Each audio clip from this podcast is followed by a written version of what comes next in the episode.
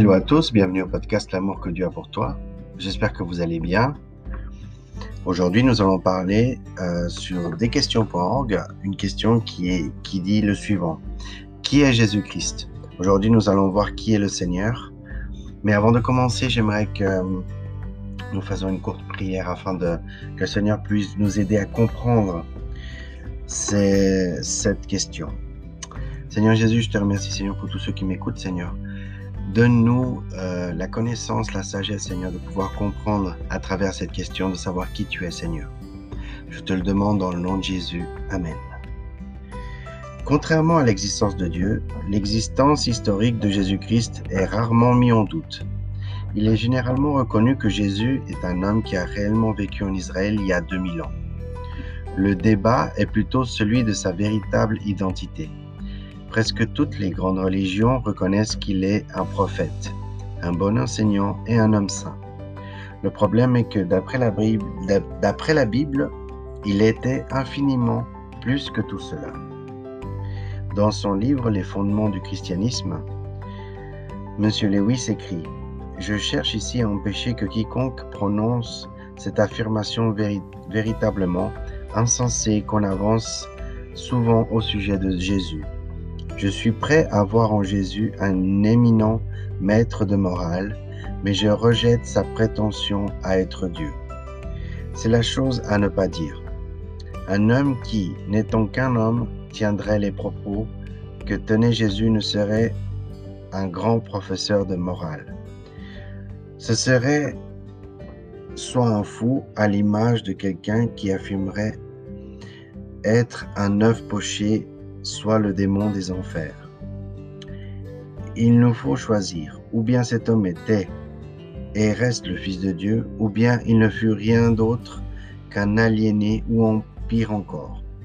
Soit vous enfermez ce fou, soit vous crachez au visage de ce démon, et vous le tuez.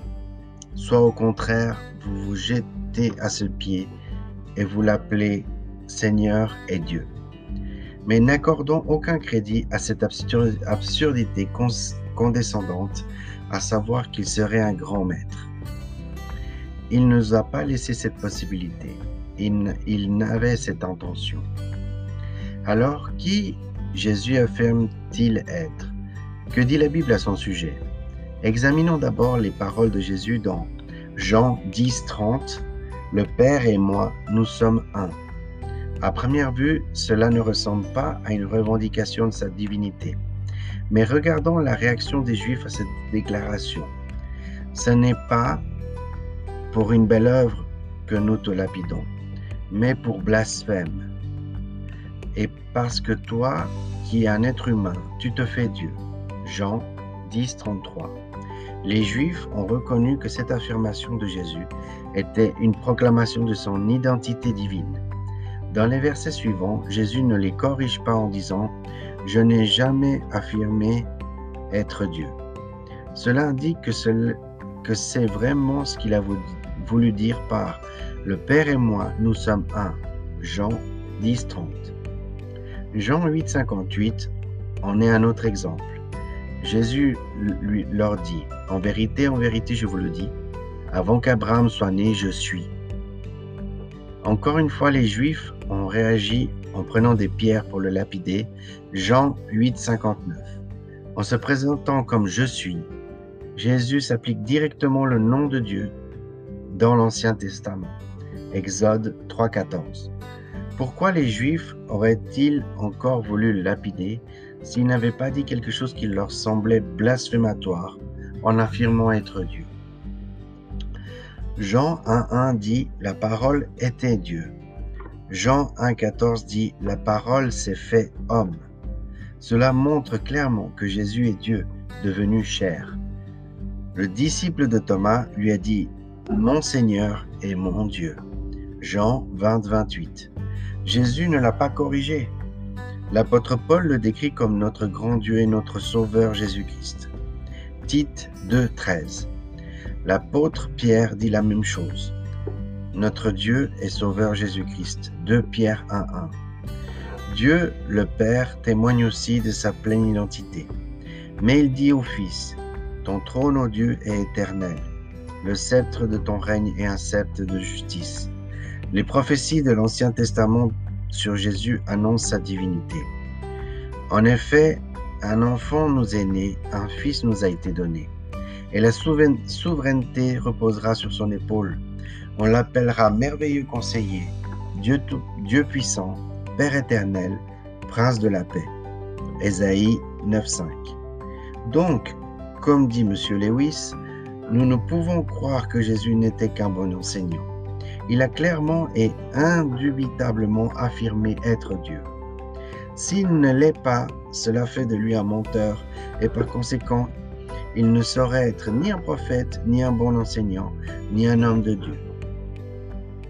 Des érudits modernes cherchent à déformer les paroles de Jésus en expliquant que le Jésus historique n'a pas, pas tenu les propos que la Bible lui attribue.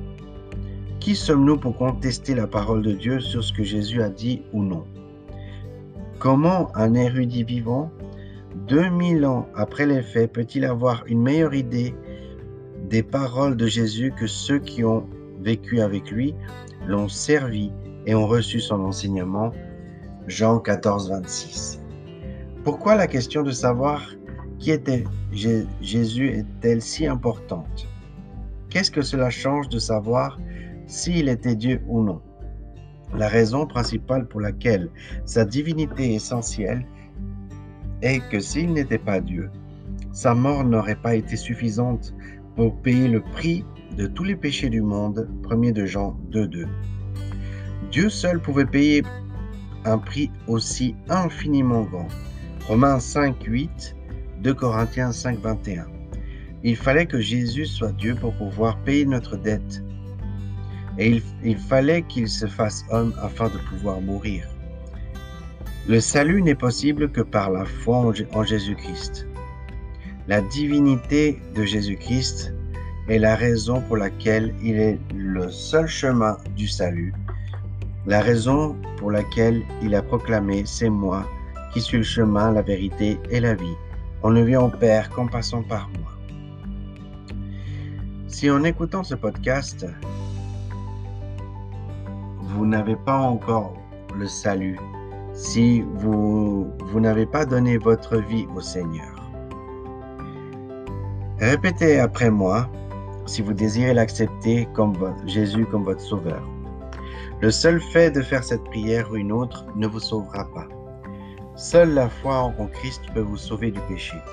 Ce modèle de prière n'est qu'un moyen d'exprimer à Dieu votre foi en lui et de le remercier d'avoir pourvu à votre salut. Répétez après moi. Dieu, je sais que j'ai péché contre toi et que je mérite une punition. Mais Jésus-Christ a pris cette punition que je mérite sur lui-même afin que par ma foi en lui, j'ai accès au pardon. Je mets ma confiance en toi pour mon salut. Merci pour ta grâce merveilleuse et ton pardon. Pour le don de la vie éternelle. Amen. Voilà, c'est la fin de ce podcast. N'oublie pas l'amour que Dieu a pour toi et on se voit très bientôt pour un prochain épisode.